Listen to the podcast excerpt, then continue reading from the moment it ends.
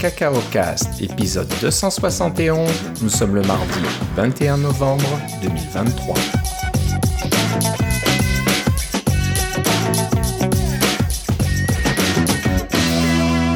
Bonjour et bienvenue à tous dans ce nouvel épisode de Cacao Cast. Comme d'habitude, Philippe Casgrain est avec moi. Comment ça va, Philippe? Ah, ça va, semaine de Thanksgiving. En plus, les Alouettes ont gagné la Coupe Gris, alors je suis très content. Ah, bah dis donc, tout, va bien. Alors, tu parles de, l'action de grâce euh, slash Thanksgiving euh, américain. Hein, oui, oui, c'est ça. c'est parce qu'il y a souvent des parties de football pendant le Thanksgiving américain.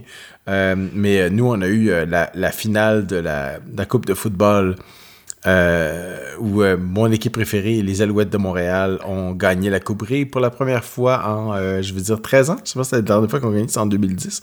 Mais surtout, ils étaient très, très négligés. Ils ont commencé la saison dans le, le fond, le fond du baril. ils ont remonté la pente un peu tout au long de la saison. Et puis, ils ont même battu en demi-finale les puissants Argonautes de Toronto cette équipe très très forte qui était la favorite pour gagner et ils les ont battus. Ils ont gagné en finale aussi. Alors j'étais très content.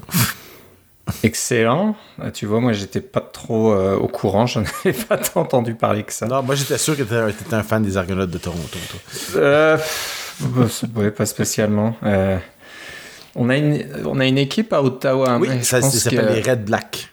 Et ils, ils, se sont pas, aussi bons pour, les, euh, pour les finales, pour les séries. Quoi. Pour les séries éliminatoires, non, pas cette année. Ouais, ouais. Ils se sont rendus une euh, fois en finale euh, ouais. dans leur jeune histoire. Mais avant ça, c'était les, les Rough Riders d'Ottawa qui étaient l'équipe, mais elle a été dissoute. Et pour la petite histoire, les Alouettes ont été aussi dissoutes au moins deux fois. ouais. Pas... Alors, on parle bien sûr du, championnat canadien. Hein, de, c'est ça. la Coupe canadienne. La Coupe Grèce, c'est la Coupe canadienne. Donc, c'est pas le Super Bowl. Ça n'a rien à voir. Mais euh, voilà, on a notre propre football canadien, américain-canadien. Et je crois que les règles sont légèrement différentes. Hein, oui, le terrain canadien est un petit peu plus large et euh, à peine plus long, environ 10 verges plus long et euh, un diverge plus large aussi. Euh, et les règles sont différentes. Principalement, c'est au niveau du nombre d'essais. Au football américain, tu as 4 essais et au football canadien, tu en as 3. Il y a un tas de petites différences à part ça, mais ce sont les différences principales. Est-ce que c'est parce que des fois il fait un peu froid pendant les matchs qu'on veut, que le match soit pas trop long, alors on, réduit courir un petit peu, oui. Je sais pas. Je, me souviens pas l'historique. Je me souviens avoir vu des matchs de, finale de Coupe Grey où il neigeait. Hein. Oui, et ah, ceci dit, dans les matchs de, la NFL, euh, du football américain, il y a des, endroits où ça joue avec la neige, hein, parce qu'il y a des équipes dans le nord du pays. Euh, on a juste à, penser à Green Bay, qui est sur le bord du, euh, du lac Michigan. Là, là il peut y avoir de la neige épais en plus de ça. Buffalo aussi, là. Place où il y a beaucoup, beaucoup de neige, là. Fait que, oui, c'est tout à fait possible de jouer dans la neige au football américain. Ouais, c'est assez impressionnant. Mais là, les Alouettes ont gagné. Alors, c'est ça qui est Excellent. Bon, on va fêter ça, alors. Bon, euh, on va pas parler que de ça, sinon, euh, je sais pas, on, va être un peu comme le podcast de John Gruber, là. Quand il se met à parler de sport, il arrête plus. Et bon, ça intéresse pas tout le monde. Non, nous, on connaît nos limites, c'est bien. On connaît nos limites, donc ça suffit, on arrête. Euh, on voulait commencer par euh, un tout petit peu de news. Euh, bah de news. Il n'y a pas grand chose au niveau Apple. Bon, je pense que la, la termine. Ils ont annoncé quand même pas mal de trucs, comme le, le M3 dont on a parlé dans le dernier épisode. ils ont juste répondu, je pense, à certains journalistes qui se demandaient pourquoi le iMac est, est, toujours à 24 pouces. Donc le iMac maintenant le M3, donc il a été mis à jour, mais on s'attendait peut-être à voir un écran un petit peu plus grand, parce que 24 c'est pas mal, mais c'est un petit peu limité. Et apparemment, euh, officiellement, Apple a officiellement annoncé que il ne prévoyait pas de mettre à jour le iMac 27 pouces Intel, hein, qui, qui, existait jusque-là, mais il n'existe plus depuis, depuis 2022, c'est ça, oui. Et euh, donc il n'y aurait pas une mise à jour du 27 pouces en, Apple Silicone. Alors, ça ne veut pas dire qu'ils ne feront pas un, 30 pouces ou un 32 pouces ou quelque chose de plus grand. Ou un 28. ouais, non, mais pas de 27. Alors, euh, ils avaient l'air de dire que voilà, si vous voulez quelque chose de plus grand, il eh ben, faut aller euh, par l'option, utiliser l'option euh, Studio Display ou alors euh, XDR, l'écran Ouais, XDR avec un Mac Studio ou un Mac Mini. Alors c'est sûr que quand on ajoute le prix euh, d'un écran externe et d'un Mac Studio ou d'un Mac Mini, là on n'est plus du tout dans le même territoire de prix que l'iMac. Mais je dirais que ça, ça se défend parce que un, un Mac Mini avec un Mac Studio, avec pardon, avec un, un Studio Display, on joue un peu dans les mêmes dalles que de, de, de, de, grand- de- de taille que le iMac 27 pouces euh, de base. Et puis si on prend un Mac Studio avec le, le, les- c'est le même écran, ben à ce moment-là, on est plus dans le iMac Pro. C'est, un peu les machines de remplacement, ça se justifie. Mais il y a des gens qui aiment beaucoup avoir le tout en un. C'est la marque de commerce d'Apple, d'avoir des choses qui sont très, très léchées, très. euh, euh, euh, tout est unifié à l'intérieur. Il y a des gens qui aiment beaucoup cet aspect-là de design et ça fait des fois d'avoir tous ces fils-là branchés. Moi, je regarde, j'ai mon MacBook Pro euh, 14 pouces ici que j'utilise pour enregistrer, que j'adore, mais euh, veux, veux pas, il est posé sur un bureau et il a comme 1, 2, 3, 4, 5, 6 fils qui sortent là, de, de ce Mac-là. Alors, c'est clair que c'est. Il, il- il est attaché à mon bureau. hein. C'est comme il y, a, il y a plein de fils partout sur mon bureau. C'est pas aussi. Ça fait un peu désordre dans un sens. Je peux, je peux comprendre les puristes. Ben, moi, je suis dans ce camp-là. Donc, euh, je, je l'ai déjà dit, hein, j'ai un iMac dans ma cuisine. Ça nous sert un peu de, de Mac familial, de petite télévision euh, pour YouTube, euh, de, de station FaceTime, etc. Donc, euh, on est très content. Et moi, j'aime bien le côté, comme tu dis, épuré. Oui. Il y a un seul câble de visible qui rentre dans l'iMac par derrière. Euh, moi, j'ai le modèle. Je me rappelle plus exactement, mais j'ai celui qui a la petite brique euh, Ah oui. euh, de secteur qui, dans lequel on branche le câble Ethernet. Donc j'ai même branché un câble réseau dans la petite brique. qui n'est donc pas est- tout est caché. euh, j'ai une sorte de petite boîte, un petit socle là où, où j'ai la prise, euh, j'ai tout le bazar qui est caché là-dessous.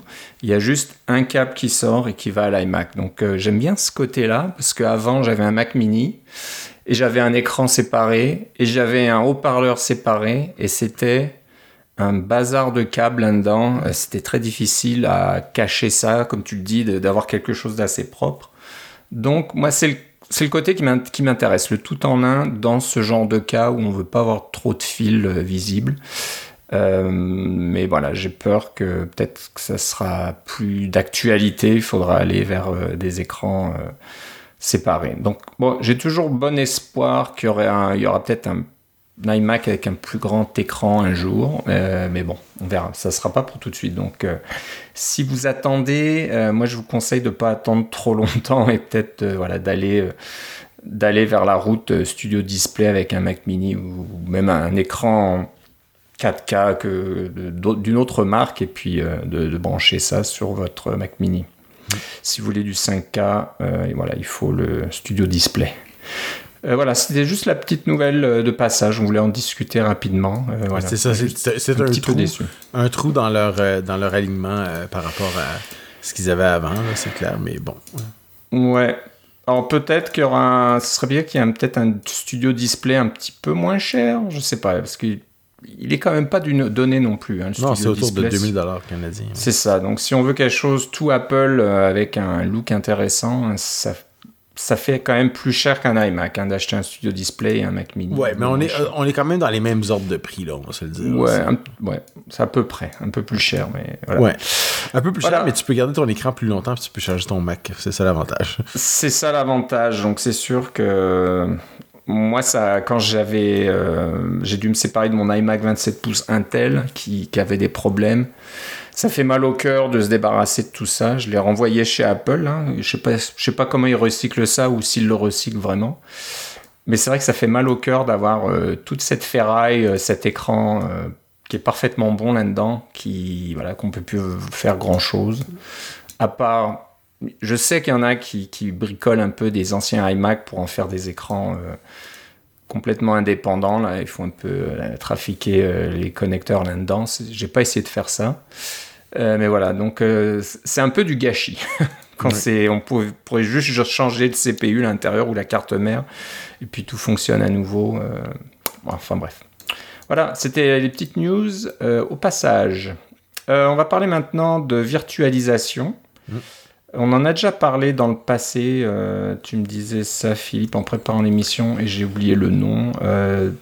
c'est MacVM, je pense, ça s'appelait? MacVM, c'est ça. Une autre application qui utilise les, les, API qui sont fournis dans macOS. Hein, donc, la virtualisation est, vraiment supportée, euh, on va dire nativement par macOS. Donc, euh, on n'a pas toujours besoin d'avoir une, euh, une, application comme Parallels ou VMware pour faire de la virtualisation. Tant, que vous êtes sur Apple Silicon, c'est ça Apple Silicon, c'est ça. Donc, c'est pas si vous êtes sur un PC ou peut-être même en Intel, ça marchera pas.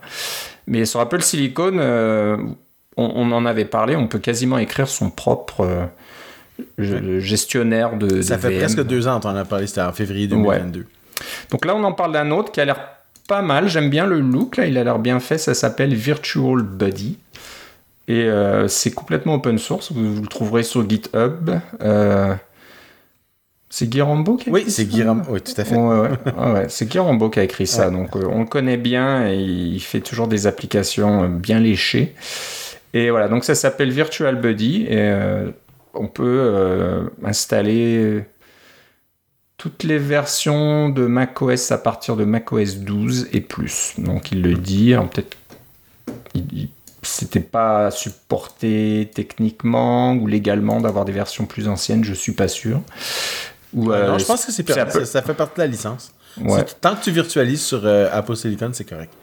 Ok, donc euh, voilà, euh, je ne l'ai pas essayé, mais euh, bon, la copie d'écran qu'on voit a l'air pas mal. On peut avoir donc plusieurs, plusieurs VM, on peut gérer le, nombre de CPU virtuels, les nombres de gigaoctets de mémoire qu'on veut allouer à chaque VM, la taille de, l'écran, on va dire, de l'écran virtuel. on peut même choisir si, si c'est une souris, un trackpad qui peut euh, gérer la VM ou qu'on peut utiliser dans chaque VM, donc ça sera assez intéressant de voir que si on a une souris et un trackpad, on peut avoir le trackpad pour une qui va fonctionner dans une VM et puis la souris pour l'autre, j'imagine. Je ne sais pas si c'est ça l'option, mais j'ai l'impression de voir ça. Et euh, les options de réseau, comme d'habitude, hein, faire du, euh, la translation d'adresse ou un pont entre la VM et votre machine pour euh, les adresses IP. Le son, ce qu'il y a de fun, c'est que tous ces API-là, c'est des API système, en fait. Lui, ce qu'il fait, c'est qu'il met quelque chose de, de, joli sur la gestion des, euh, des machines virtuelles. Exactement. Euh, et, tous les paramètres. Mais toute la, tout le travail est fait par Apple et chaque fois que vous, vous mettez à jour votre système d'exploitation, vous avez des améliorations à tout ça. C'est ça que j'aime beaucoup. Ouais, ouais. Donc voilà, si, c'est un besoin que vous avez d'avoir une petite VM pour tester une version bêta, peut-être, vous n'avez pas envie de risquer votre machine principale à installer des bêtas là-dessus, ben c'est toujours mieux de mettre ça dans une petite euh, machine virtuelle. Moi, un truc que j'aime beaucoup faire aussi, c'est euh, dans, ce genre de VM-là, c'est si je vais installer un logiciel, je sais pas où il va s'installer sur disque partout, euh, qu'est-ce qu'il va mettre comme, euh, comme petit, petit logiciel un peu partout, mais tu peux l'installer dans la VM, puis après ça, tu peux regarder la différence de avant-après et voir tout ce qui a été installé. Ça, ça donne une bonne idée de ce, qui, de ce que l'application fait aussi. Ouais. Et puis je, je viens de réaliser, j'avais j'avais pas fait attention, mais on peut installer Linux hein, dans Virtual Buddy aussi. Donc c'est pas uniquement macOS. Ouais. Et euh, euh, c'est, ça fait aussi partie du framework de virtualisation. Euh, on l'avait vu avec le programme dont on avait parlé il y a un an et demi, là, ou presque deux ans. C'est, la virtualisation, virtualisation, Linux est supportée par le système de virtualisation d'Apple. Voilà, donc euh, encore une fois, euh, n'installez pas ou n'achetez pas Parallels ou VMware Fusion si vous à, à moins que vous avez besoin de faire des, des trucs internes, des choses comme ça, ça on comprend. Uniquement ça, mais sinon, si vous voulez juste euh, avoir un, Linux, Linux ARM ou, ou macOS qui fonctionne sur Apple Silicon, mm. c'est géré. Alors, vous n'allez pas écrire votre application vous-même, vous pouvez le faire, mais sinon vous pouvez aller voir sur euh, GitHub le compte Inside Guy, Inside G-U-I. C'est le compte de Guy Rambo et le projet s'appelle Virtual Buddy, V-I-R-T-U-A-L-B-U-D-D-Y. Et tout le code est là. Est-ce que c'est du Swift UI ou du Swift? Hmm. J'ai pas regardé. Euh... C'est. Oulala, il y a pas mal de code là-dedans. Euh, ça doit être. C'est peut-être du UI Kit, mais je suis pas sûr. Pourquoi je trouve pas le code? Euh, ouais, je pense que c'est peut-être. Euh, ouais, bon, regardez, je suis pas sûr, j'arrive pas à voir. Euh, j'aurais dû regarder avant, bien sûr, d'en parler. Il y, a, des fichiers .h, alors c'est probablement du. ouais. il, y a, probablement du Objective-C là-dedans aussi. Il y a du Swift, il y a du Objective-C. il n'y a pas l'air d'avoir tant de, de, euh, comment je pourrais dire ça euh, Pas tant de, de SwiftUI, là. C'est assez cool. Ouais, mais je pense qu'il y en a un petit peu. Il y en a un petit peu. Virtual Body App.swift, là, je vois. Je vois. ouais, mais ça, c'est simplement, ça, ça, simplement la nouvelle façon de bâtir des applications sans, sans app delegate. Ça, c'est pas nécessairement SwiftUI. Ouais, ouais, ok. Donc, bon, faites pas comme moi si ça vous intéresse, regardez vraiment de plus près le code, voir comment ça fonctionne. Euh, donc voilà, c'est comme tu dis, c'est supporté par le système d'exploitation. Ça veut pas dire que ça soit hyper facile à, reproduire. Là, il y a, peut-être des, des API euh, encore en Objective-C ou, des choses comme ça d'assez bas niveau là qu'il faut gérer, mais euh, c'est faisable. Il y, a, il y, a, des applications, une application complète qui fait tout ça. Et peut-être qu'il euh, utilise des, des frameworks qui permettent de faire des, des conversions, des, des ponts entre, entre du code Swift et puis. Ah, mais il y, a, du Swift UI parce qu'il s'est fait un petit wrapper pour euh, le VMView en Swift UI. Il a, il a, fait un Swift UI VMView, donc il est capable de. Ok, donc euh, voilà, ça peut être intéressant à, regarder. Mais n'oubliez pas que c'est une application Mac, c'est pas une application euh, donc, c'est pas du UIKit, c'est du AppKit. Hein. C'est ce qu'on disait tantôt. Ah oui, c'est vrai. C'est vrai. C'est peut-être pour ça qu'on est un, petit peu déformé maintenant qu'il y a du, euh, du UIKit. Oui, c'est pas une application Catalyst. C'est vraiment une application Mac. c'est ça. Voilà, donc euh, bah, regardez, ça, ça, peut être intéressant. Soit regarder pour le source code et le, code source, pardon, et puis voir comment ça fonctionne, etc. Ou juste comme application que vous pouvez installer et puis utiliser. Euh, voilà, on fait confiance euh, à Guy, il fait du, bon travail et c'est gratuit. Et il est même venu à NS North, alors c'est un bon gars. Ah, c'est un bon gars. on va parler d'un autre bon gars. Oui. Aussi. qui va dans les conférences. ouais, est-ce que tu l'as, tu l'as vu en personne J'ai déjà rencontré en personne à WWDC. Ah, ok. donc, notre ami de Paul Hudson. Ouais, de. C'est quoi son site déjà? Hacking with Swift, voilà. Ouais, c'est ça. Paul Hudson, il a sorti euh, une collection de shaders euh, pour Swift UI. Donc voilà, c'est des shaders qui fonctionnent avec Metal. Donc Metal, c'est le l'interface, la, librairie euh, graphique qui fonctionne avec Apple Silicon. Donc avec les PU qui tournent dans votre, euh, dans votre Mac. Et euh, bah, ces shaders, c'est ces petits bouts de, on dirait du langage un petit peu là. C'est une sorte de, un peu de script, c'est qui permet de manipuler des. C'est pas dans un script parce que c'est compilé, hein, oublie pas. C'est compilé, ouais. J'aurais, je pas usé le bon mot. C'est un fragment de code finalement.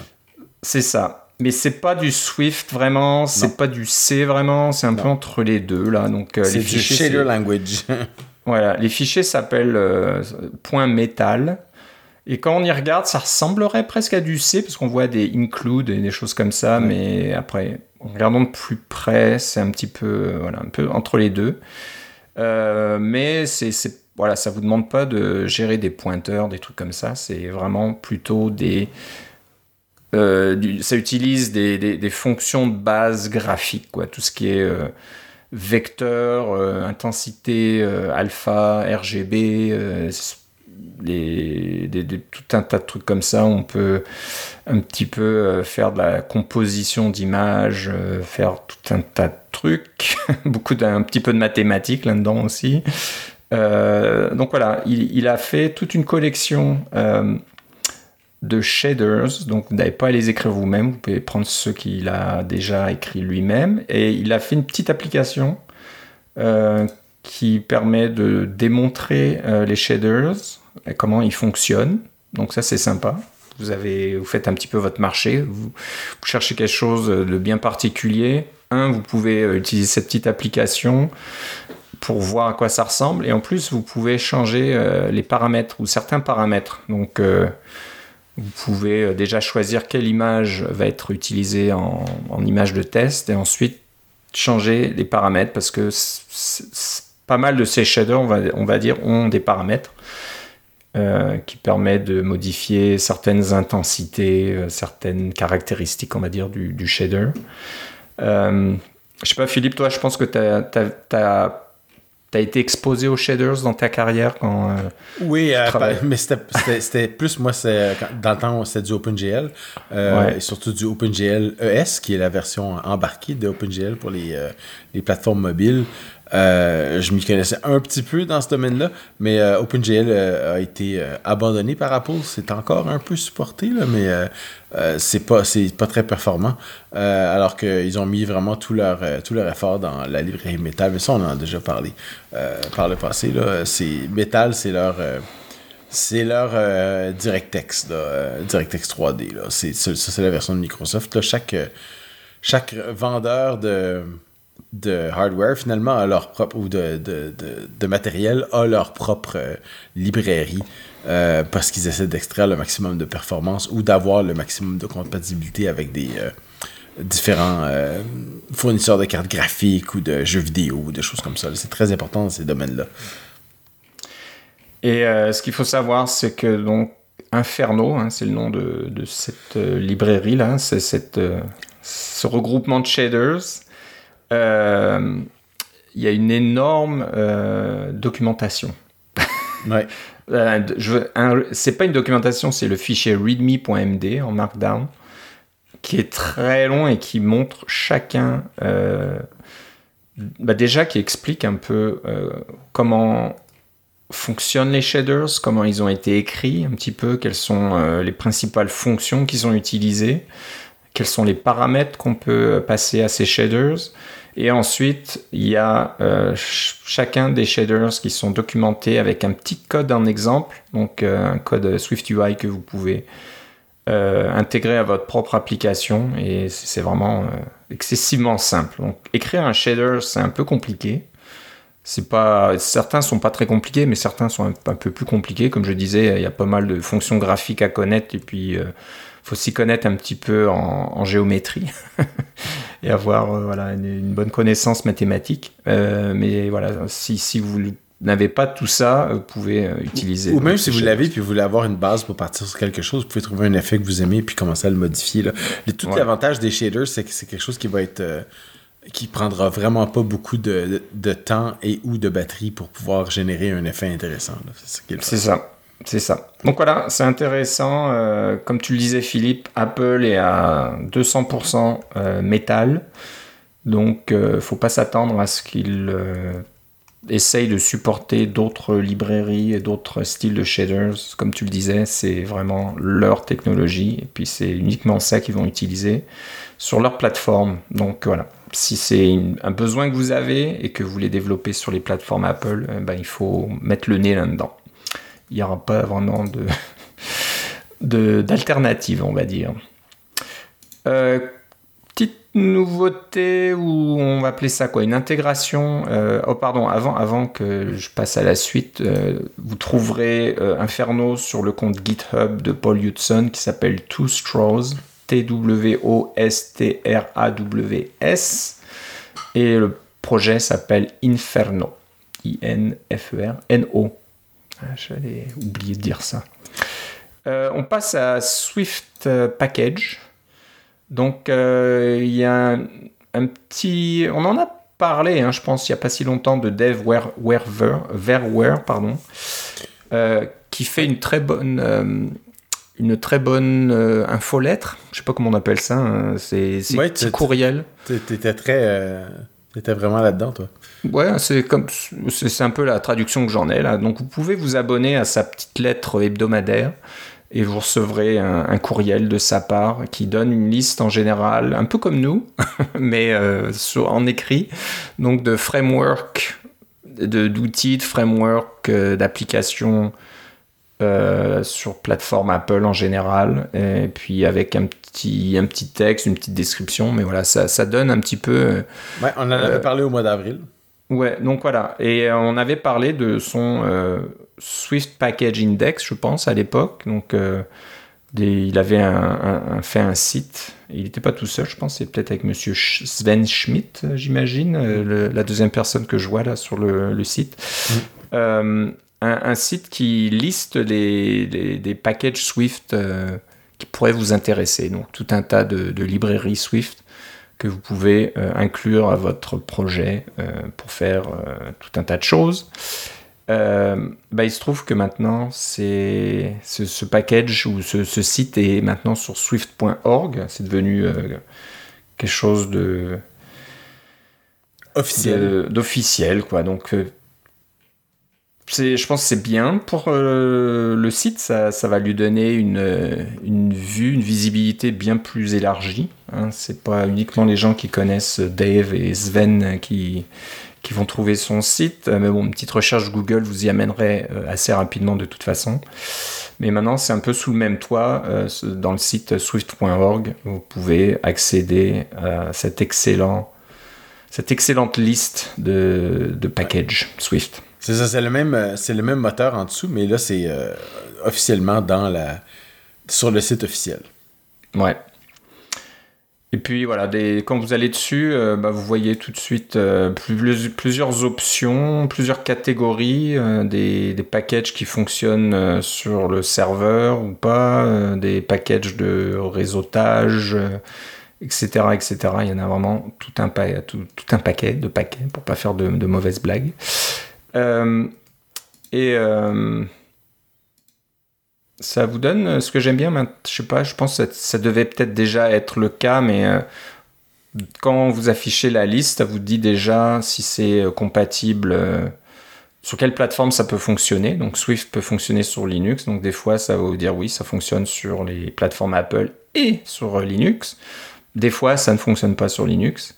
Ça va vous dire quelle version de Swift euh, est nécessaire pour faire fonctionner le package. Et ça vous donne en plus la licence.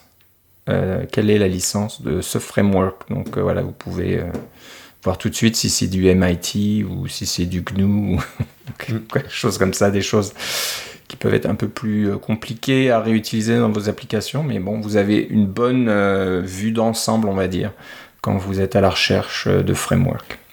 Donc voilà, maintenant si vous allez sur euh, swift.org, Euh, Ce que tu veux dire, c'est qu'ils n'auront plus de raison de nous écouter. ouais, c'est ça. Euh, swift.org. Ah, mais, en- de- blague à part, on essaie de pas Ouais. juste passer notre temps sur euh, swiftpackages.com pour essayer de vous donner des listes de nouveaux packages. Là, on, trouve, on a des, des, des ressources un peu plus organiques que ça pour euh, trouver des, euh, petits frameworks, mais aussi pour trouver euh, euh, des sujets qui sont euh, peut-être euh, différents ou un peu hors des, euh, des sentiers battus, parce que sinon, on- si on était juste un, un catalogue de frameworks, je pense que ce serait pas si intéressant que ça. Ouais. Et puis, euh, un truc que je remarque à l'instant, c'est que ça donne aussi des fois des liens sur des podcasts. Là, quand, quand un package est, évoqué dans certains podcasts, donc là, je vois le Empower Apps podcast, le Compile Swift podcast, le Swift Package Index. Ah, peut-être qu'il faudrait soumettre nos, nos, euh, nos différentes Ouais. discussions quand on, on voit que ça a été. Bah, c'est ça, c'est ça. Peut-être qu'il faudra peut-être leur dire, ben, on a aussi des trucs en français. On, va voir s'ils sont francophiles. Alors, euh, pourquoi pas Qui sait, un jour, on devrait leur proposer ça. Donc, euh, intéressant. Ok, donc euh, voilà, c'est- bien de voir que le travail de la communauté est remarqué. Alors, Swift.org, c'est pas uniquement Apple, j'imagine, mais c'est comme Apple qui finance pas mal. mais c'est eux qui ont comme. comment je pourrais dire ça? Dans la structure de gouvernance, il y a, l'équivalent d'une d'une chaire de gouvernance et la plupart des sièges sont occupés par Apple. C'est ça. Donc c'est quand même eux qui décident un peu de l'appui du beau temps là-dessus, mais un peu comme le langage en, tant que tel. L'idée de faire euh, que le langage soit en code source libre, c'est que si jamais Apple décidait de euh, euh, soit de ne plus supporter ou de faire leurs propres trucs sans jamais les dire à personne, on aurait quand même la version open source sur laquelle on pourrait travailler toi et moi et d'autres personnes pour continuer de faire quelque chose de bien. mais c'est le risque qu'on prend mais c'est un risque qui est, euh, qui est mitigé par le fait que Apple a tout à fait intérêt à ce que Swift continue de, de bien fonctionner. Euh, des fois, ça marche pas, comme euh, avec. ou ça marche de façon différente, là, comme on parle de WebKit, le moteur qui était basé sur. Ah, c'est quoi C'était. comment ça s'appelle? Pas KDE, mais oui, KDE, je pense. Oui, c'est ça. Dans, à l'époque, là, on parle des années. du, du, milieu des années 2000, quand ils ont décidé de faire un un, navigateur qui s'appelle maintenant Safari, mais le, moteur en dessous s'appelle WebKit et WebKit est en code source libre et puis à un moment donné, euh, Google a bâti son navigateur Chromium euh, et éventuellement Chrome sur euh, WebKit et puis après ça, quand Apple voulait pas intégrer certaines technologies du web parce que c'était soit trop trop dangereux pour la vie privée ou carrément trop dangereux pour la euh, les bugs, là, comme les, acteurs web et des choses comme ça, ils ont décidé de ne pas intégrer ça dans, WebKit. Ben, après, euh, Google a dit ben nous, c'est correct, on va faire notre propre fourche de WebKit et on va continuer à développer nos trucs. Et ça a créé tout un autre écosystème, là, parce qu'à partir de là, on a eu, euh, on a eu Microsoft Edge, on a eu Brave, on a eu toutes sortes d'autres navigateurs qui sont basés sur ce moteur-là. Alors, WebKit a fait beaucoup de petits, mais il n'y a pas comme un moteur qui est maintenant euh, le moteur officiel de style WebKit, là, parce que Chrome a une grosse dominance sur le marché, mais Chrome est différent de WebKit maintenant. Ça fait des années qu'ils sont, euh, sont plus les mêmes, euh, le même soutien sur différentes choses. tout ça est, l'histoire de, Safari que j'ai résumé en comme une minute, là, mais, et de WebKit, mais on se demande si la même chose pourrait pas arriver à Swift. C'est vrai. Mais je pense que Apple a appris de ses leçons avec, euh, avec euh, WebKit. C'était un, bon test à ce niveau-là. Et ils, ont, ils sont beaucoup plus. Euh, ils ont une structure de gouvernance beaucoup plus axée vers le, la communauté qu'ils avaient avec WebKit. Avec WebKit, c'était vous faites comme on dit et on continue comme ça et on va faire le meilleur navigateur ensemble. Et puis avec Swift, c'est on a des idées, mais on veut écouter aussi vos idées et on va tout intégrer ça pour faire le meilleur langage possible. Je pense qu'ils sont vraiment bien partis avec Swift. Euh, l'histoire nous le montre. ça fait depuis 2015, ça fait quoi, 8 ans qu'on a du Swift. et le langage continue de s'améliorer. Et il y a des, trucs euh, un peu inquiétants à l'horizon pour certaines personnes, avec euh, tout ce qui s'en vient dans Swift 6, puis toute l'histoire de Sendable. Pour s'assurer que, le, compilateur soit capable d'attraper des erreurs qu'on fait avec le code en multi en multiprocesseur, là, en multitâche mais c'est un problème très difficile à résoudre. Euh, et que ce soit un problème qui est adressé au niveau du langage et ça fait ça fait peur un peu au début parce qu'on se dit euh, est-ce qu'on va être euh, est-ce qu'on va être obligé de, modifier nos habitudes de programmation? Mais le fait est que la plupart des bugs qu'on a aujourd'hui j'ai l'impression que c'est des bugs de, de multi processeurs c'est pas des bugs de, qui sont faciles à, à, comprendre à reproduire et même à, à éviter ok euh, ouais, non, non c'est bien. Donc moi je pense que... J'espère en tout cas que Swift et le langage Swift n'aura pas de d'aspect commercial où il y a de l'argent à se faire ou à ne pas faire. Mm. C'est un peu le cas avec WebKit là c'est tout de suite devenu très commercial tout ça donc euh, il y a, mais il y a été un temps où Swift était le langage un, il avait essayé de faire un langage principal pour faire du de l'apprentissage machine. Euh, c'est plus vraiment le cas. Euh, Python a repris le dessus et de belle façon. C'est le, le, langage Swift est plus considéré comme un langage de premier plan pour faire de l'apprentissage machine. Mais c'était une des directions dans lesquelles Chris Latner voulait pousser ça dans le temps qu'il il a même il a même changé de compagnie pour passer de chez Apple à chez Google pour pouvoir pousser ce, langage-là. L'histoire montre que ça n'a pas fonctionné, mais c'était peut-être parce que c'était pas le, bon domaine, euh, ou alors que la communauté de, des, apprentissages machines était beaucoup trop attachée à son langage Python. C'est ça, et il est parti en Mojo, hein, c'est ça. Je sais pas si on a parlé de Mojo, hein, c'est un petit peu à côté là, mais euh, Chris Latner maintenant il, il a fait, euh, je pense, comme tu le disais, il n'a pas pu le faire chez Apple, peut-être pas vraiment chez Google, donc maintenant il est, indépendant, puis il fait Mojo, qui est une sorte de, de, couche au-dessus de Python, euh, vraiment dédié à, tout ce qui est intelligence artificielle, apprentissage machine et puis haute performance. Donc il continue euh, son petit, euh, son petit chemin. Hein. Mais malheureusement, ouais, ça sera pas Swift qui sera utilisé vraiment pour ça. Euh, donc voilà, pour en revenir à, Swift, ouais, tant, tant qu'il n'y a pas trop de, de bataille commerciale là-dessus, Swift restera relativement ouvert et puis espérons qu'Apple continue à impliquer la communauté comme ça. Donc voilà, quand des des développeurs proposent quelque chose comme le Swift Package Index euh, et que c'est bien fait, ben, ils se disent ben, on va le prendre sous notre, sous, sous notre, euh, sous notre bras un petit peu, et puis euh, sponsoriser, barre oblique, financer le, la, chose. Alors, je sais pas s'ils sont payés vraiment pour ça, je sais pas trop comment ça fonctionne, mais au moins ils ont peut-être pu à payer les frais d'hébergement du site, des choses comme ça. Donc voilà, euh, bah, allez jeter un coup d'œil sur swift.org. Je sais pas si. Le, je sais pas où l'entrée de, ce l'index de package est sur le site. Ben, c'est swift.org barre packages. c'est pas très ça? Ah bah c'est tout simple. Alors. Ben oui. Pourquoi faire simple quand on peut faire compliqué? Non, c'est le contraire. Ouais, c'est ça, packages. Euh, voilà. Euh, maintenant, on va passer une petite astuce euh, pour débugger vos applications Swift UI que tu nous as dégoté, Philippe. Alors, je vais t'en laisser parler. Ça sera quelque chose de d'un peu plus propre que ce qu'on pourrait faire d'habitude, hein, c'est ça? Ben, c'est-à-dire que c'est une petite astuce qui nous vient de Daniel Steinberg, euh, qui, a écrit plusieurs livres, qui est un, conférencier, un communicateur hors pair, qui a mis un petit, un petit message sur Mastodon que j'ai vu passer, que j'ai trouvé intéressant. C'est une petite astuce. Quand, euh, quand, quand, vous déboguez du Swift UI, vous pouvez, vous pouvez écrire la ligne suivante. Euh, euh, dans une vue Swift UI, il y a une fonction qui est documentée, mais qui n'est pas conçue pour être dans du code, comment je pourrais dire, du code de production, là, qui s'appelle underscore print changes. donc, si vous faites self euh, euh, underscore print changes, ce que ça va faire, c'est que ça va imprimer dans votre console euh, tous les changements qui ont été apportés à la vue depuis la dernière fois que vous avez fait le rendu de la vue.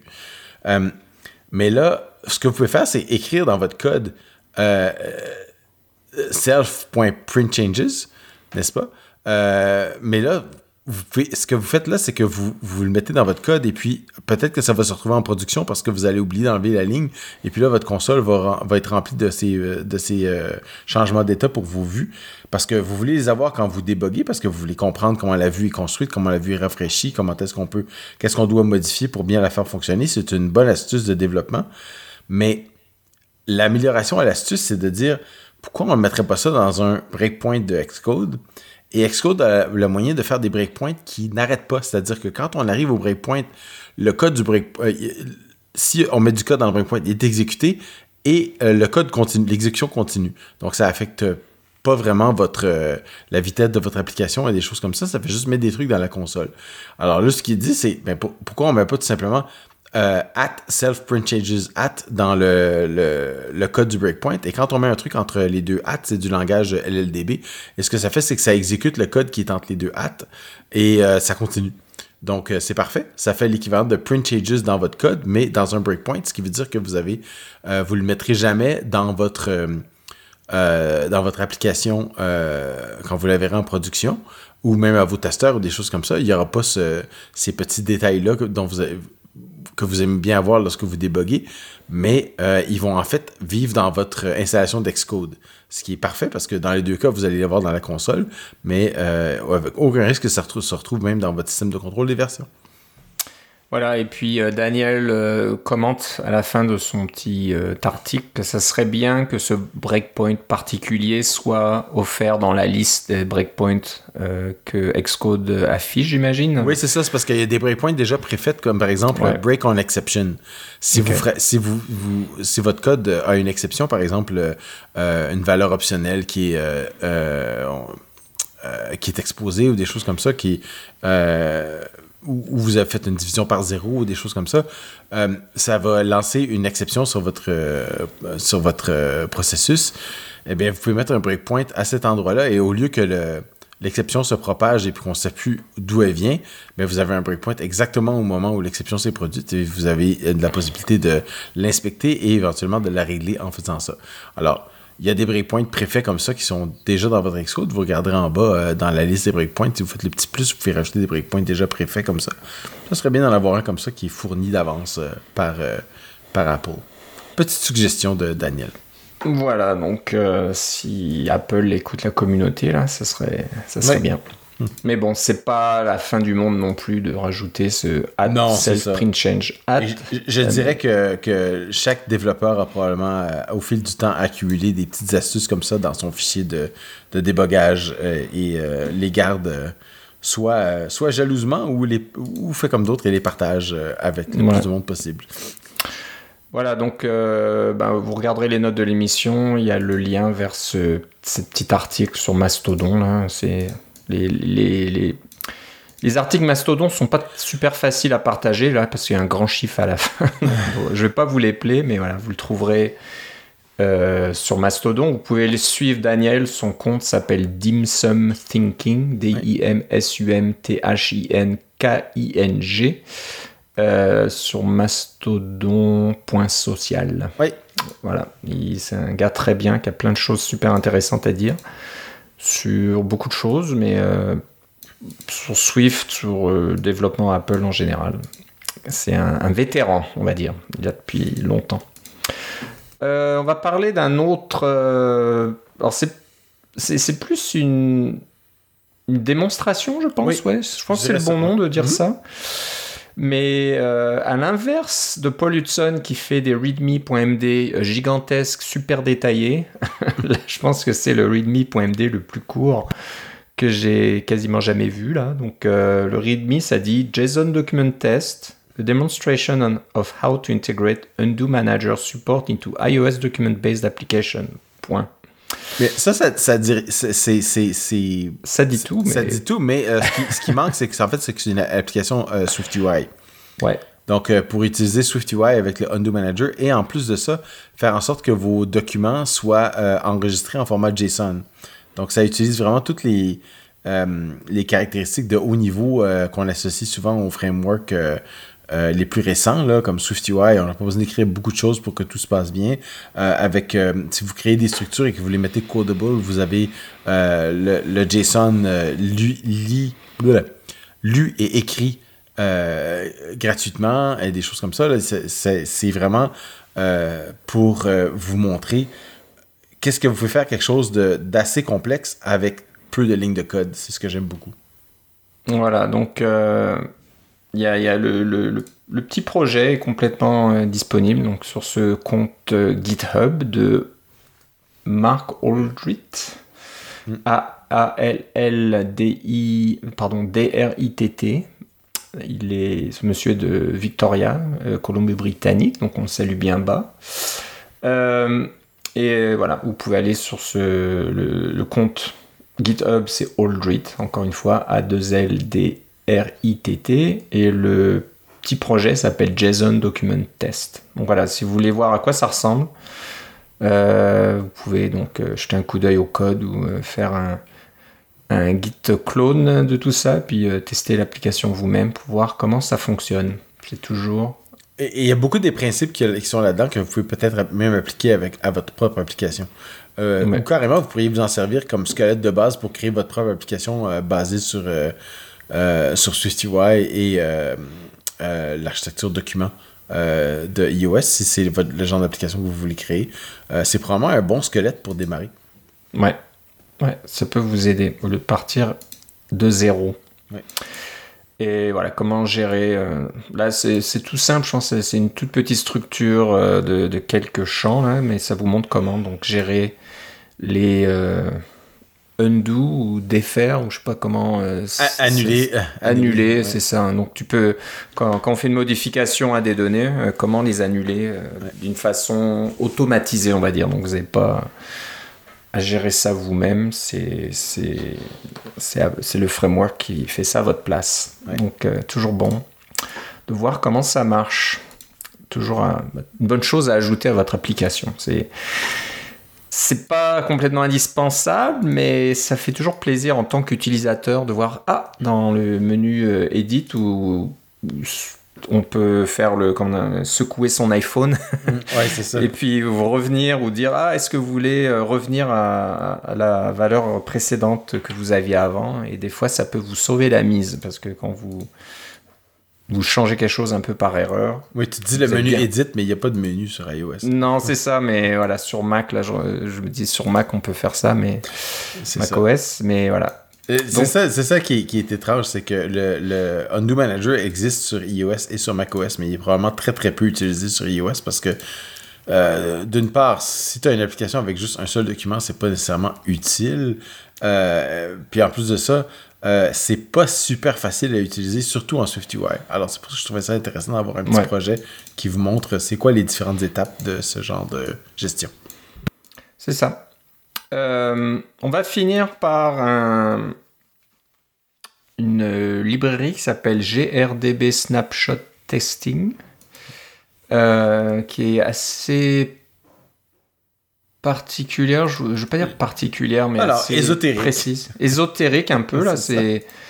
C'est. Mais je pense que c'est intéressant de, de voir comment ça fonctionne. Donc c'est une librairie qui permet de faire du test euh, par snapshot. Alors, Un test unitaire. Oui, oui. des, voilà, des tests unitaires où on prend un peu euh, une image instantanée de vos données, vous les stockez quelque part, et quand vous exécutez euh, le... Et, ça sert un petit peu de, de, valeur de référence là, de vos données. Quand vous exécutez vos tests unitaires plus tard, vous allez comparer les données de votre application avec cette image là que vous avez prise, un peu comme une image instantanée, comme un Polaroid, et pouvoir comparer automatiquement les deux. Et c'est assez pratique parce que au lieu, de d'écrire des tests unitaires assez complexes complètement à la main, vous pouvez un petit peu dire ben l'application elle va déjà gérer ces, ces informations là, ces données. Euh, pourquoi pas les sauver quelque part, les mettre de côté dans votre test unitaire, comme ça, plus tard, vous pouvez euh, les réutiliser pour euh, comparer avec les données actuelles de votre application quand vous exécutez le test unitaire à nouveau. Et voilà, c'est un peu comme ça que fonctionne le, le snapshot testing, le, le- le test par instantané, c'est le nom que je vais lui donner. Ouais. Mais là, comme je dis que c'est ésotérique, parce que c'est une librairie qui est dédiée à une- un framework qui s'appelle GRDB. Et GRDB, c'est une, une couche, euh, c'est en Swift, hein, j'imagine, une couche Swift pour euh, SQLite Oui. euh, 3, je crois, version 3. Oui. Euh, donc c'est quelque chose de bien particulier, mais on voulait en parler parce que je pense que le, le concept de snapshot testing est intéressant. Donc, Ben, euh, c'est ça, je- pour vous, résu- pour Ouais. vous résumer les, les snapshots, je suis, je suis rendu un. ou les instantanés, comme tu dis si bien, euh, je suis rendu un grand fan de cette, de cette technique parce que ça permet de, de vérifier l'état de quelque chose sans avoir à écrire une ligne de test spécifique pour chaque. euh, pour chaque, euh, disons, propriété. Par exemple, si vous avez une structure, euh, une structure, je sais pas moi, élève, là, pour prendre des trucs euh, habituels là, de, dans, dans une école, et que l'élève a un nom, un prénom et un matricule, eh bien, vous pouvez faire un test qui va dire euh, je crée un élève, cet élève ça fait le pilier de guitare avec le matricule 1, 2, 3, 4, et là tu fais ton test pour dire euh, je vérifie que le nom de l'élève, le prénom de l'élève est Philippe, ensuite je vérifie que le nom de l'élève est guitare, et ensuite je vérifie que le matricule est 1, 2, 3, 4. C'est bon, vous avez fait le test, ça marche. Mais maintenant, plus tard, je rajoute la date de naissance. Euh, ben, si je rajoute la date de naissance, il faut que je sois explicite dans mon test puis que je rajoute une ligne de test qui teste la date de naissance. Euh, parce que sinon, euh, mon test va continuer à passer, mais il sera pas correct parce que j'ai créé un- une nouvelle façon de faire le, de créer un, étudiant, mais un élève, mais je n'ai pas eu besoin de mettre à jour mon test.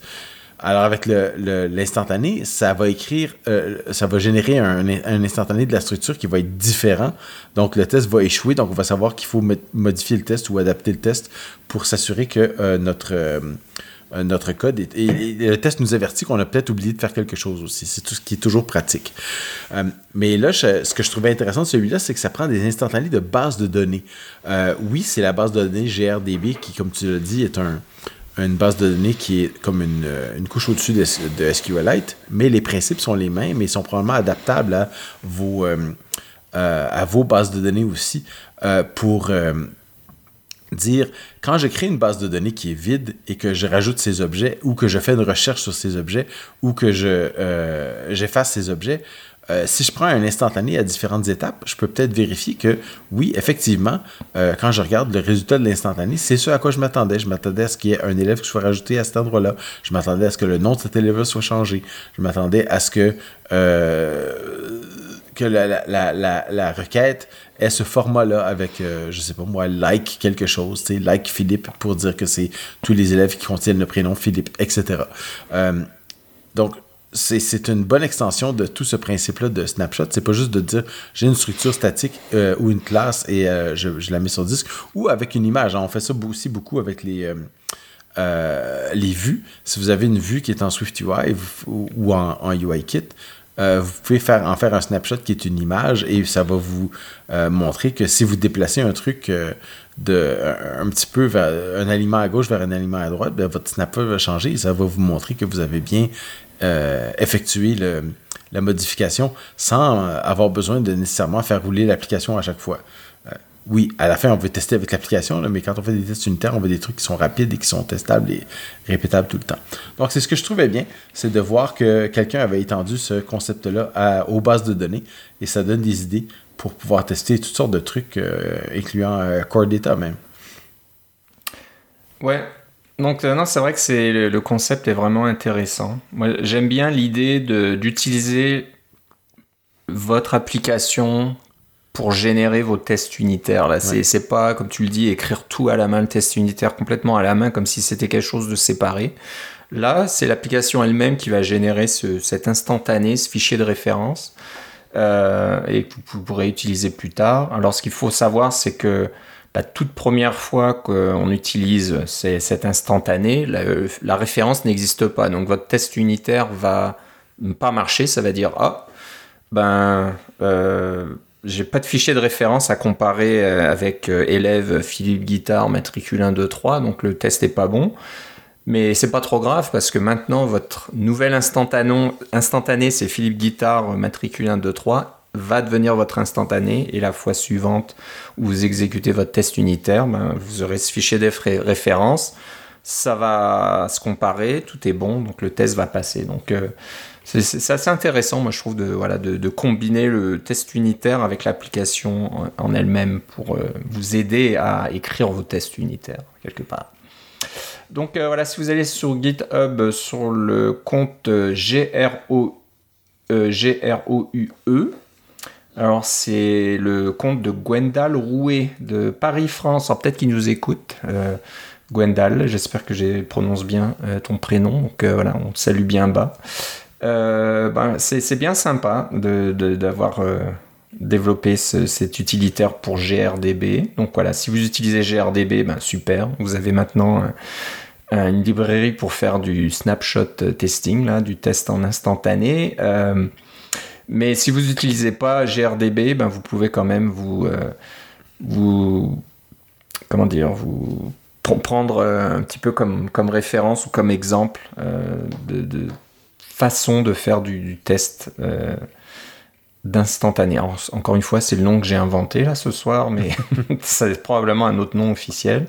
Et peut-être qu'on en parlera plus tard. Hein. Philippe, tu utilises des, librairies là, qui permettent de faire ce genre de test qui n'a rien à voir avec GRDB, donc on peut faire du, test comme ça euh, avec, euh, avec tout, euh, quasiment n'importe quel code euh, en, Swift. C'est ça, c'est vraiment très très adapté au Swift. Là. Si vous faites du Objective-C, peut-être pas, là, parce que ça, c'est, tout est basé sur la notion qu'une une structure est codable, donc peut être transféré en, transféré en JSON, ou on peut faire un, dump object aussi, là, qui, va être une représentation binaire, un peu comme vous la voyez dans votre débogueur de, de l'objet, mais ça, c'est un peu plus fragile, je dirais, parce que c'est, mm. ça peut vous présenter des différences alors qu'il n'y en a pas vraiment.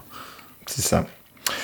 Donc voilà, euh, encore une fois, le compte c'est G-R-O-U-E, G-R-O-U-E, pardon, et le projet c'est GRDB Snapshot Testing.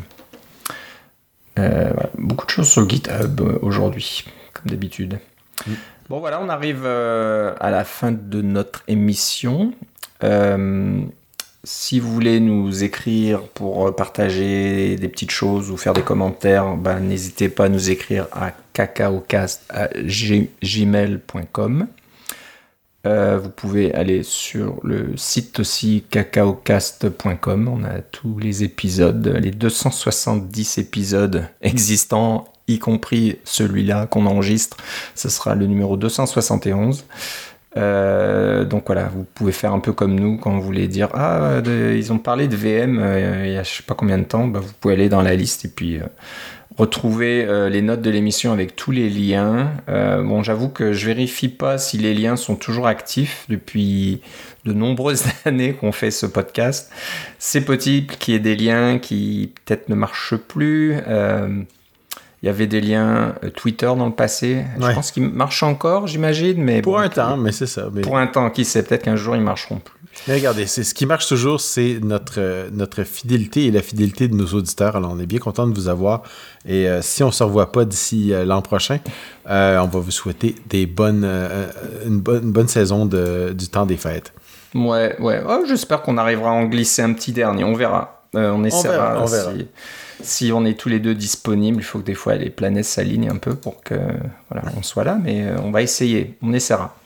Euh, ben Philippe, si on veut savoir euh, bah, ce que tu feras pendant les fêtes, où doit-on aller? Moi, je suis sur Mastodon avec Philippe C à mastodon.social. Et pour CacaoCast, vous pouvez aller sur mastodon.world. Donc c'est CacaoCast à mastodon.world. vous verrez voilà, quand un nouvel épisode mise en ligne. J'avoue que je suis assez peu sur les, les réseaux sociaux ces temps-ci. Il y a de bonnes choses, heureusement que voilà, on trouve des, des, des, bons, des, bons frameworks, des bonnes astuces et tout ça, mais il y a aussi beaucoup de moins bons sur les réseaux sociaux, donc c'est pas évident des fois. Enfin bref, c'est une autre discussion. Bon, bah, je te remercie Philippe. Moi aussi Philippe. On se reparle une prochaine fois. Salut. Bye bye.